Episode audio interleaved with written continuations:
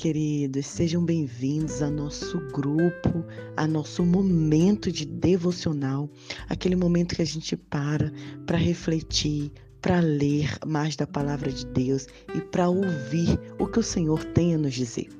O propósito dessa nova série de devocional é a gente refletir em Salmos.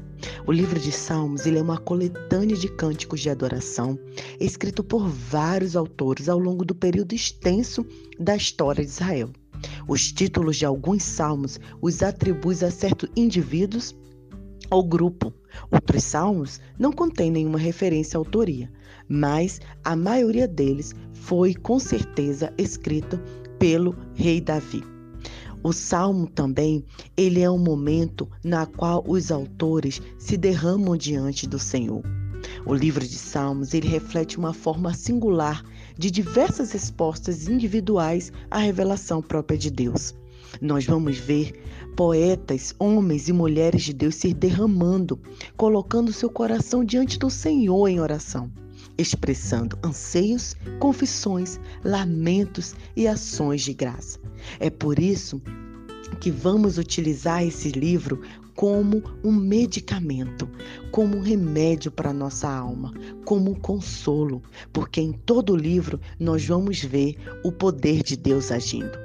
Os salmos, eles são dirigidos diretamente ao Senhor, o Deus de Israel, que desempenha um papel fundamental na história do povo e, claro, na nossa história também. O livro engloba várias experiências humanas positivas e negativas. Não é assim a nossa vida? Nós temos altos e baixos, nem sempre estamos bem, mas nos momentos que não estamos tão bem, a gente pode sentir o poder de Deus em nós. E desse modo, os salmos revelam que podemos nos chegar a Deus, trazendo conosco toda a nossa vivência Deus ouve os clamores dos angustiados e dos pecadores e também os gritos de alegria e júbilos do seu povo. É por isso que vamos juntos estudar, é por isso que vamos ler, vamos refletir o que, que esses livros, o que, que esses textos têm a nos dizer, o que, que o Senhor tem a falar conosco. Os salmos são resultantes de vários contextos individuais e pessoais da história de Israel, como já foi colocado aqui. Por exemplo, o Salmo 3 corresponde na ocasião em que Davi fugiu do seu próprio filho.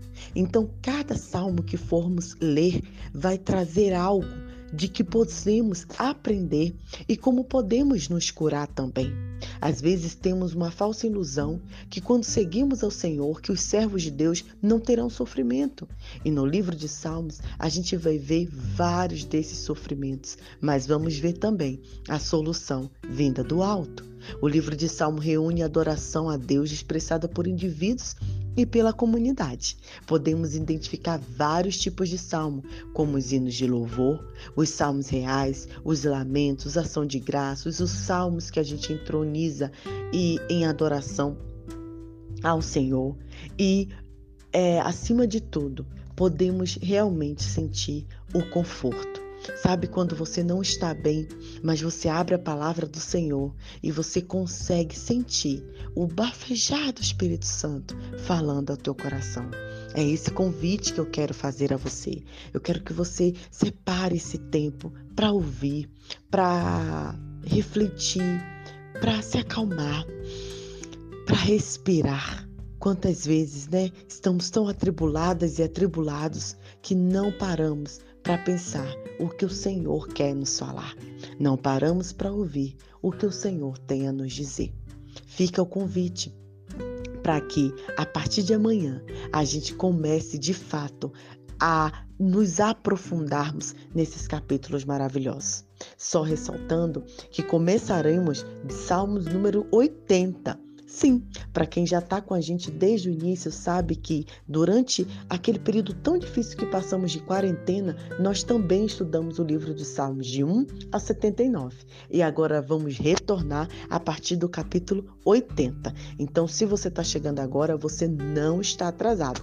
Vamos caminhar juntos. Mas você pode também ouvir as outras devocionais em nosso podcast, arroba blog Vida na Missão. Você pode digitar aí no Google blog Vida na Missão e vai aparecer os podcasts, os das devocionais em Salmos, todas salvas para você refletir, se você quiser ouvir também os outros capítulos. Mas então já começaremos a partir de 80 e vamos até o 150. Sim, o livro de Salmos é o maior livro da Bíblia. É esse livro que vamos nos aprofundar e crescer mais diante do Senhor.